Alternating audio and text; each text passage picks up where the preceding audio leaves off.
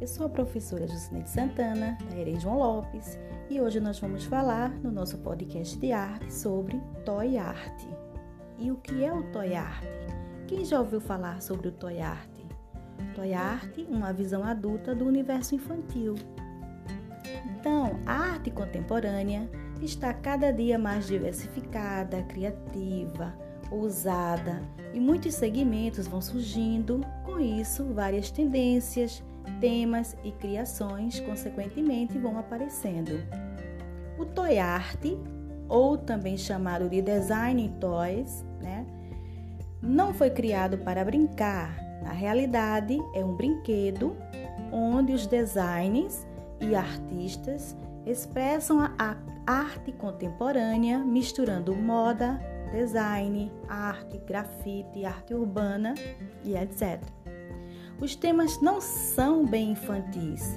Os personagens podem ser famosos ou podem ser bichinhos. As expressões variam. Meiga, podem parecer violentos, engraçados, satíricos tudo depende da criatividade e imaginação do artista, que pode ser você. O toy art, como qualquer obra de arte, transmite uma sensação ao espectador.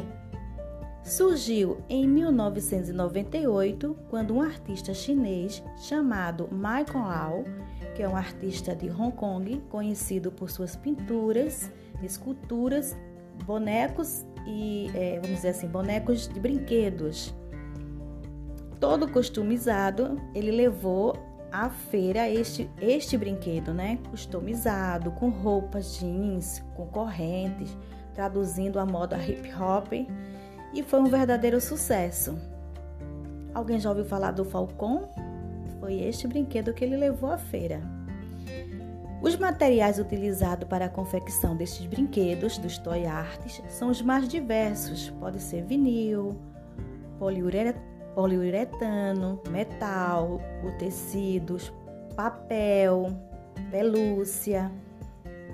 Os brinquedos comuns é, geralmente são criados em grandes quantidades. Já os toy arts, eles são, não são produzidos em grandes quantidades por quê? Porque os toy arts são colecionáveis e possuem número de série. Adultos e adolescentes é, ou melhor, são as pessoas que procuram esse tipo de arte. Não é um, não é um brinquedo para criança, é um brinquedo de adultos e adolescentes. Existem lojas especializadas neste segmento de arte e essas, essas lojas estão por todo o mundo e a internet ajudou a divulgar cada vez mais. As galerias também promovem exposições com este tipo de brinquedo super diferente. Existem vários termos para classificar os toy arts. Entre eles tem o de do yourself. Aliás, do it yourself, ou seja, faça você mesmo um toy todo branco e você pode customizar como quiser. Usando canetas, tintas, colagem, você vai criar o seu toy art ao seu modo, ao seu estilo. A criação é sua. Também tem os costumes. Os artistas aproveitam o formato dos toys e somente customizam. Séries vários toys com o mesmo tema, mas com formas diferentes. Pode ter de 10 a 15 toys, por exemplo. The Blind Box, que é o que em português caixa cega. O toy vem em uma caixa lacrada e você não sabe o que comprou. Você compra, mas só vai descobrir quando chegar em casa que abrir a caixa. Por isso que chama de caixa cega.